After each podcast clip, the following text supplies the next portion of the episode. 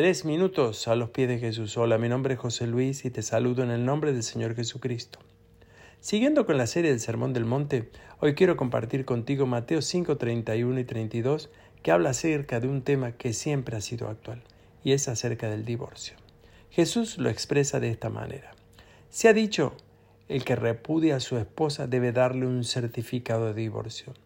Pero yo les digo que, excepto en el caso de infidelidad conyugal, todo el que se divorcia de su esposa la induce a cometer adulterio, y el que se casa con la divorciada comete adulterio también.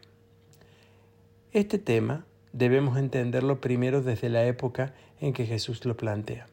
Tengamos en cuenta que en ese momento el divorcio era algo que solo los hombres podían realizar. Las mujeres por lo general no se divorciaban. Los hombres habían recibido por parte de Moisés un permiso para divorciarse de sus esposas, por causas justificadas.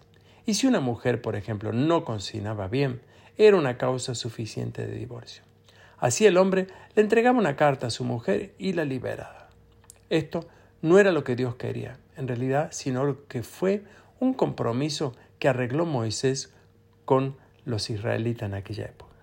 Jesús deja en claro que para Dios la única causa justificable del divorcio es la infidelidad. Esta era capaz de romper esa unión cuando el hombre se unía con otra mujer o viceversa. Seguramente que si Jesús planteara el tema hoy nos diría más o menos lo mismo. Esto no quiere decir que el divorcio está prohibido completamente y que en esto debemos decir que hay causas también que son justificables, como por ejemplo la violencia y otras cosas. Que por cierto es también romper un acto matrimonial cuando estamos llevando violencia a la pareja, aunque de otra manera. No se debe aceptar, por cierto, ningún tipo de violencia en la relación.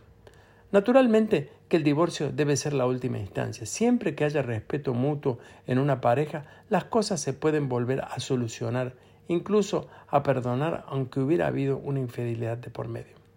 Te animo a que si estás pasando alguna situación en tu matrimonio y que busques primero ayuda y que no tomes una decisión de divorcio sin antes haber agotado todas las posibilidades.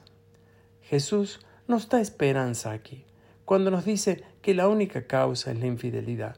No nos está prohibiendo otras causas, nos está dando una palabra de esperanza completa, diciendo todo tiene y puede tener una solución, aun aquellas cosas que parezcan imposibles.